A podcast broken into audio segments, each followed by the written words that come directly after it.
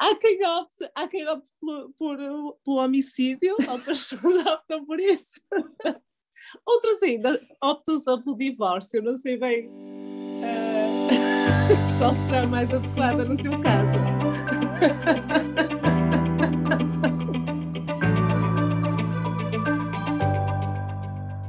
Olá, queridos leitores ouvintes, o meu nome é Raquel.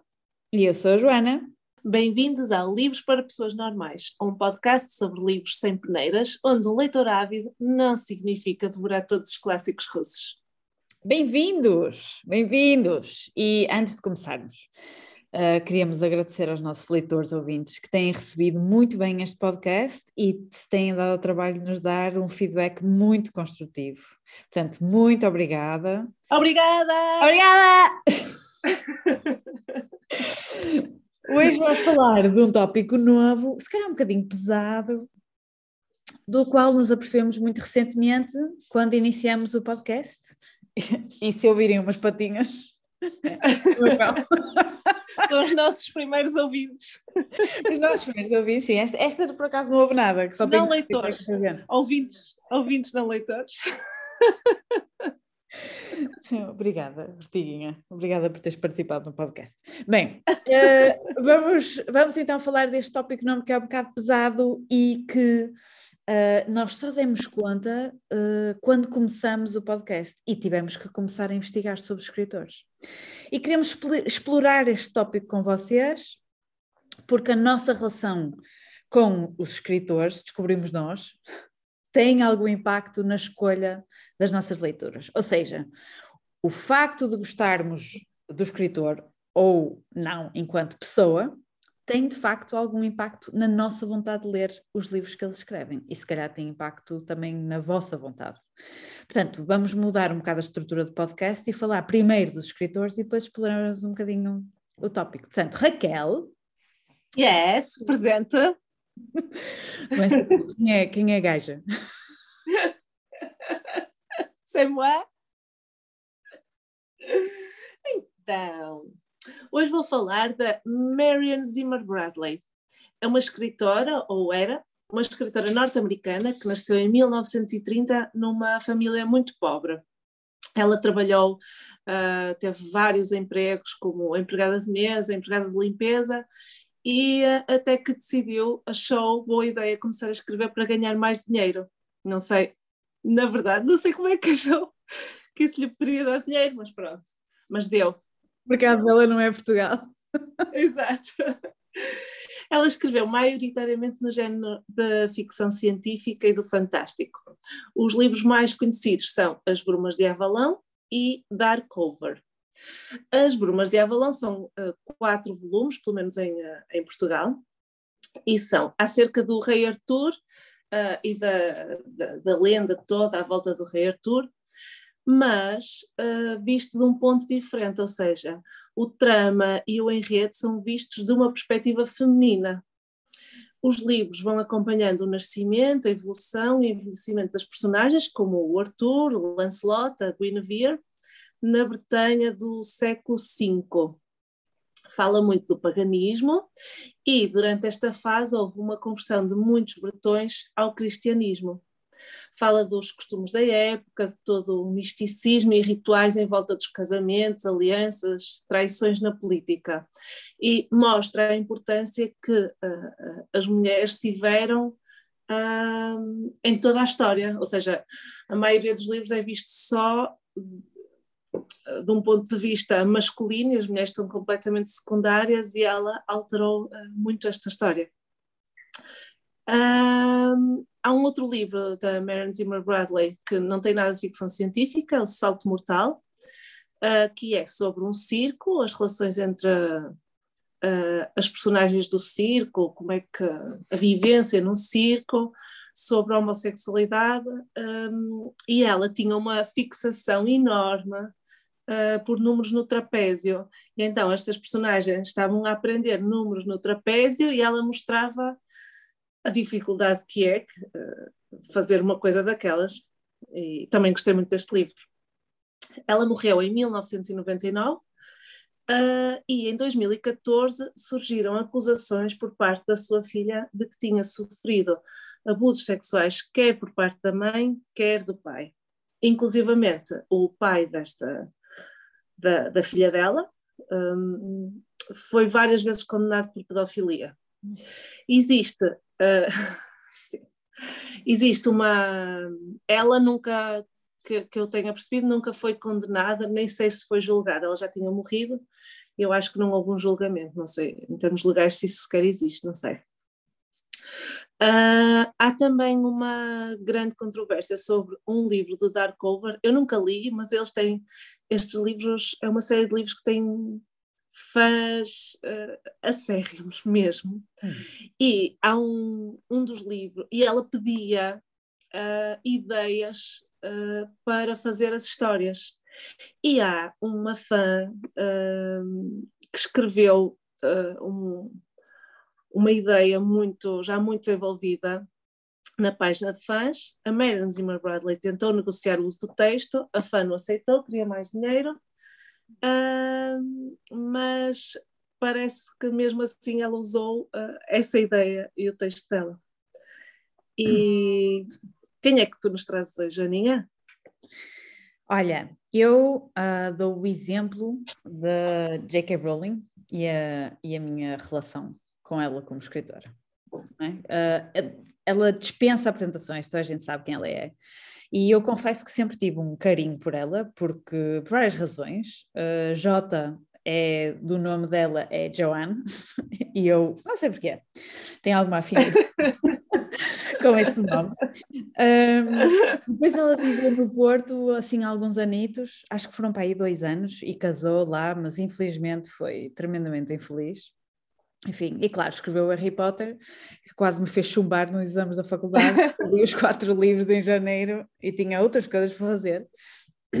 Sim, eu já estava na faculdade nessa altura, né? Há muitos leitores ouvintes que se calhar nasceram no ano em que o Harry Potter foi publicado, mas não, eu já estava noutra fase. uh, há outras coisas. Muito. Não, eu acho que temos de ver isto de outra maneira. Tu se és sobredotada e foste para a faculdade com. Não é? 10 claro! Esqueci-me de dizer esse detalhe. É, de facto, sim, eu gosto dessa ideia que tens sobre mim, Raquel, obrigada. Eu, não é, sobredotadíssima, acho que há outras coisas engraçadas em relação à J.K. Rowling. Por exemplo, o capa do nome dela não faz parte do nome. Eu não sei se tu sabias isto, mas foi adicionado ao nome pela editora, porque na altura a Bloomsbury Children's Book achavam que os livros do Harry Potter eram para miúdos e, e, e, e o público-alvo seriam miúdos rapazes, não é? E que eles não iam querer uma, ler uma história escrita por mulher. Portanto, pediram-lhe para ela adicionar mais uma letra ao nome, e o capa vem da, do nome da avó dela, uh, para tornar o nome mais masculino. E ela, na altura, aceitou. Eu não sei o que é que ela faria agora, por acaso. Um, depois, há o rumor das capas dos estudantes de Hogwarts serem inspiradas nos trajes universitários portugueses, porque ela viveu no Porto enquanto estava ainda a ter a ideia do Harry Potter, e isso deixa-me assim emocionalmente. obrigada. Obrigada, obrigada, J.K. Rowling. Uh, e depois ela escreve livros policiais com outro nome, Robert Galbraith. E pelos vistos, uh, eu acho que é incrível como o pseudónimo faz toda a diferença, porque eu li o livro dela, Morte Súbita, ela assinou o livro com J.K. Rowling e eu estava sempre à espera de ver quando é que o livro tinha magia e quando é que apareciam os Dementors para matar as pessoas por morte súbita, não sei. E não apareceu ninguém. E como ela assinou o livro com esse nome, eu achei que ia ter magia. Portanto, eu sei que uh, ela assina os livros policiais com esse nome, Robert Galbraith, e já sei que quando, não é, quando tem esse, é esse o nome do escritor, que não vai haver magia, é um policial, é um thriller. Eu acho isso super interessante. E eu simpatizava muito com ela por estas razões todas. Uh, depois ela, há uma série de livros que são complementares ao da, aos, aos, da série da, do Harry Potter, os, os Monstros Fantásticos, outros sobre o Quidditch, etc. E as receitas desses livros vão todos para caridades e eu gosto desse tipo de gestos. Ela própria tem uma fundação chamada Lumos, que ajuda crianças e famílias a, a manterem-se juntas, para evitar que os miúdos vão para os orfanatos. Enfim, uh, todo este tipo de ações que faziam com que eu simpatizasse muito com ela. E simpatizasse no passado não significa que eu já não simpatize. Pronto, o que acontece é que um dia, no verão de 2020, tchá, tchá, tchá, tchá, uh, a J.K. Rowling faz uma série de comentários no Twitter que são considerados transfóbicos. Até ao ponto dos próprios atores que participaram nos filmes de Harry Potter, não é? O Daniel Radcliffe, a Emma Watson, etc., se virarem contra ela. Portanto, nessa altura, quando eu ainda estava nas redes sociais, uh, percebi que o Twitter estava a dividir entre pró e contra J.K. Rowling. Enfim. Uh, Deixa-me só deixar claro para os nossos ouvintes que os comentários dela não são um assunto de podcast. O tópico é mesmo a nossa relação com eles e este tipo de situações influenciam. Uh, e o que aconteceu comigo ao ver tanta gente a cair em cima dela, literalmente, e eu sem perceber muito bem de onde é que aquilo vinha, onde é que estava, onde é que era ofensivo, o que é que era ofensivo, o que é que não era, eu disse: bem, isto é demasiado complexo, portanto eu vou, não quero ter opinião. Não tenho que ter opinião, eu faço-me. E até perceber decidi que até perceber o que tinha acontecido e até ter uma opinião, ia manter-me afastado dos livros e não queria. ia fazer uma pausa. Porque não queria apoiar uma pessoa má, no caso dela, for, dela ser uma pessoa má, apesar de eu não ter ainda uma opinião uh, formada. E a minha pergunta é, hoje, pergunta uh, interna, não é? Uh, é porquê é que eu tenho que ter uma opinião sobre o escritor? Uh, no fundo, tem que ser positiva, porque senão eu tenho pouca vontade de ler o livro escrito por essa pessoa. Uh, e eu já tive vontade de ler os livros do Harry Potter outra vez, que é uma coisa que eu normalmente não faço, porque a vida é muito curta e uhum. há muita coisa por aí, mas eu gostava de voltar a ler, porque é uma série espetacular. Mas ainda estou naquela fase do. Eu quero manter-me afastada deste tópico, porque eu não tenho opinião, não tenho que ter. Uh, pronto, é um bocado o conflito interno. Sim. Tu e o teu fígado. É isso. Mas olha, o que é curioso acerca disso também uh, é que existem muitos livros, muitos, não sei se serão muitos, mas existem livros escritos por serial killers que são sucessos. Por exemplo, uh, um serial killer muito famoso, que não será bem um serial killer, mas um, outro tipo de maluquinho do, do Hitler, que é ah. o Mein Kampf, que ainda se edita e se vende hoje em dia. Pois. Uh, eu nunca li, nem me apetece ler, confesso, mas tem muito sucesso.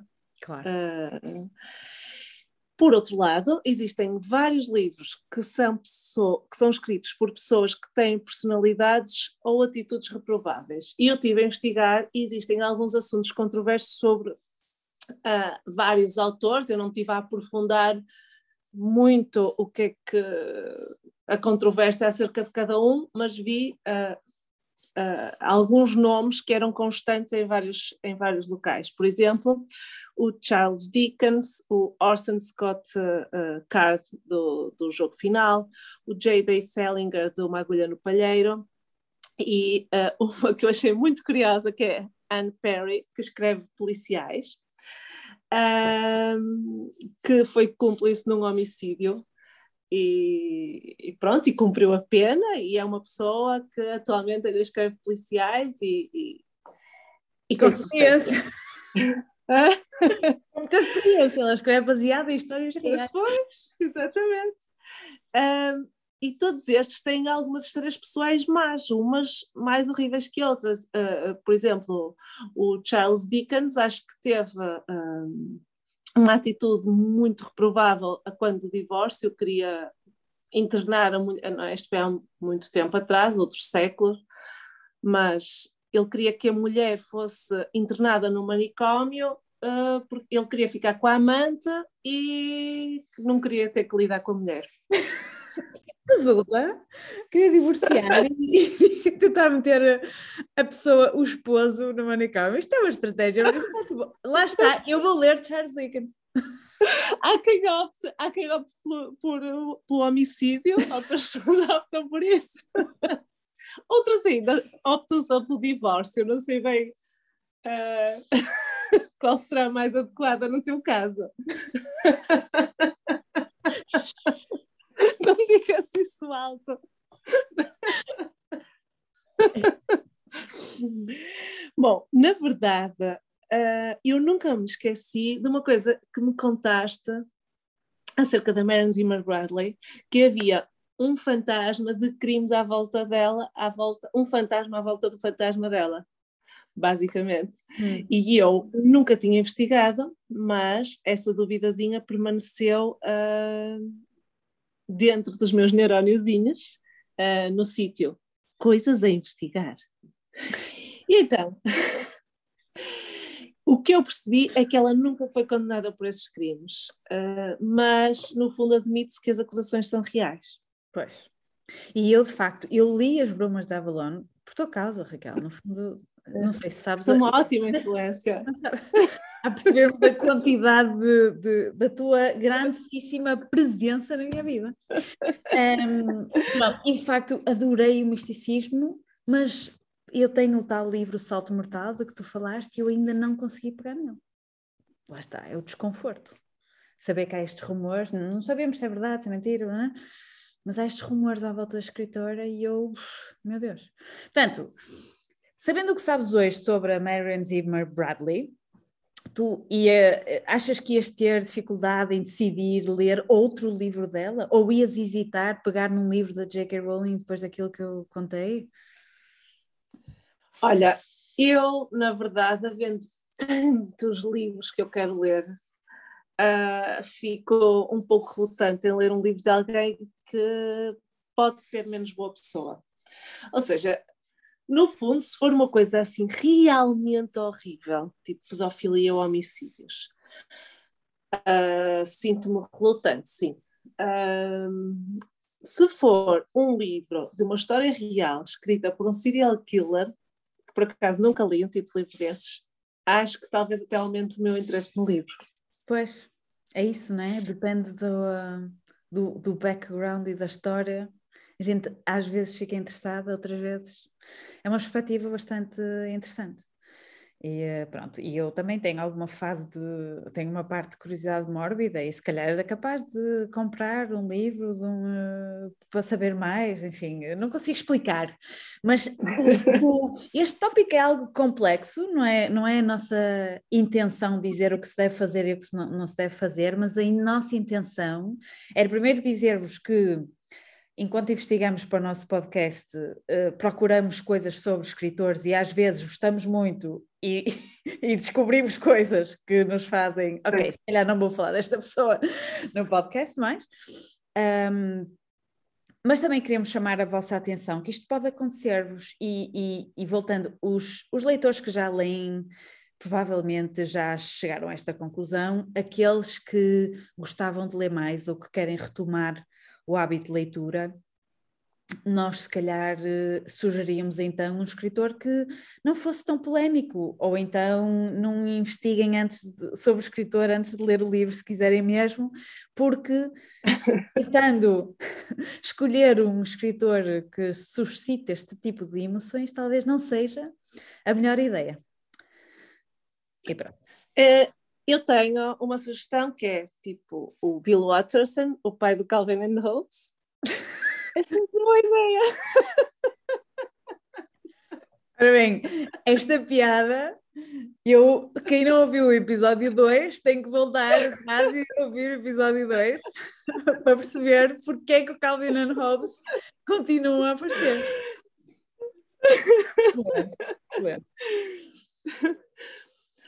E assim terminamos o nosso episódio. Podem passar no Instagram, arroba livros para pessoas normais e dizer o que acharam ou darem uh, sugestões de tópicos ou livros. Até o mês que vem! Boas leituras! Boas leituras! Seu beijinho!